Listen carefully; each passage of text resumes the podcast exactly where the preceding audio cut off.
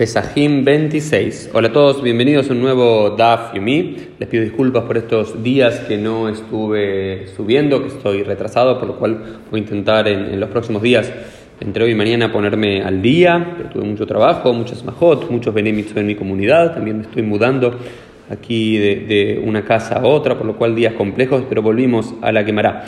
Y volvimos a la quemará con un tema interesante que era el, la prohibición de Isur Ana'a la prohibición de tener algún tipo de beneficio de el Hametz llevar a la Pesaj. Habíamos dicho que cualquier Hametz, cualquier producto leudado, ya sea durante Pesaj o después de Pesaj, si estuvo en manos de un judío, tenemos prohibido tener Anaá del mismo, tenemos prohibido tener usufructo del mismo. Ahora bien, este tema de la prohibición de tener usufructo de un producto prohibido, no solamente con el Hametz Pesaj, sino que también involucra otras cosas. Y dentro de otras cosas particulares, que si bien hay muchas otras prohibiciones y mandamientos que eh, generan un producto prohibido de tener usufructo, hay una categoría particular del Isur Ana que se llama Meilá. Meilá es una suerte de robo de algo consagrado. Es decir, vamos a explicar, cualquier producto, cualquier utensilio, cualquier incienso, cualquier animal, cualquier material que había sido utilizado o que es utilizado como parte del mobiliario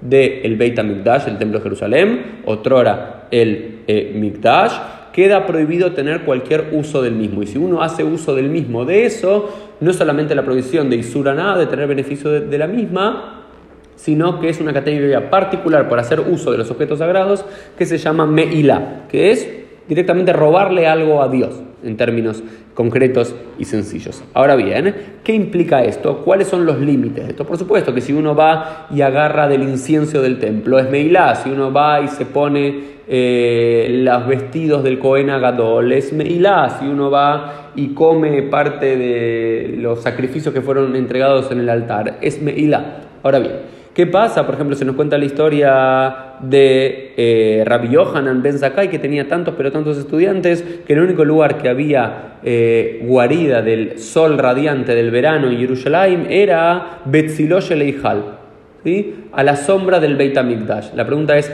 ¿la sombra que produce la pared exterior del Beit HaMikdash ¿Es Meilá o no es Meilá? ¿Estás robando esa sombra o no estás robando esa sombra? Bueno, la quemará termina diciendo que no, aunque podría llegar a decir que sí, que no. ¿Por qué? Por dos motivos. Primero, porque es exterior al templo de Jerusalén y el templo de Jerusalén fue construido a Suil de Toja, fue construido para el interior. Y por otro lado, por otro concepto que también es importante para entender esta lógica de la de Asuraná, de la prohibición de tener eh, un beneficio de algo, es de lo Shar Umekaiben de Si vos no tuviste otra posibilidad, y tampoco tuviste la intención realmente de hacerlo, está permitido.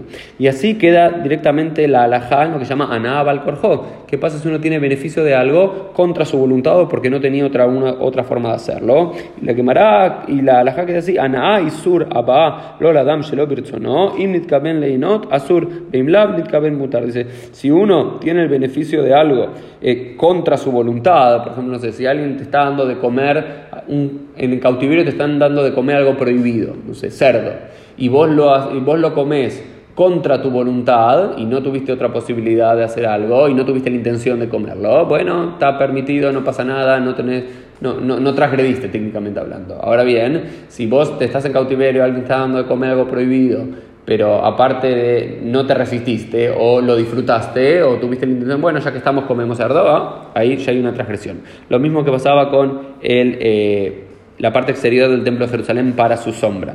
Y en relación de la sombra, estamos hablando también de algo que en la Gemara se llama eh, Mamash, que no tiene una mashmaut, que no tiene una entidad en sí, es simplemente la sombra de algo, no es un objeto en sí. También se nos habla el, el siguiente caso, Kol Umare Berreach Ein Bahem Mishum Meila. Dice, el Kol, si uno está pasando eh, por el templo de Jerusalén y escucha la voz de los levitas cantando. O humaré, o uno ve el incienso subir. O berrea, o uno ve, o uno huele el incienso aunque si uno no tuvo la intención directamente, y como no hay mashmaut, como no hay un objeto que uno en sí está robando, no hay ninguna transgresión. Es como decir, o pasás por un restaurante, eh, si vos agarrás la carne del restaurante estás robando, pero si olés el gusto del asador, no se considera que eso es robar. ¿Por qué? Porque no hay un objeto en sí, ya sea la sombra, ya sea la vista, ya sea el olfato, o ya sea el oído, no hay mashmaut en sí en eso, por lo cual no se considera meilá si uno huele del eh, incienso.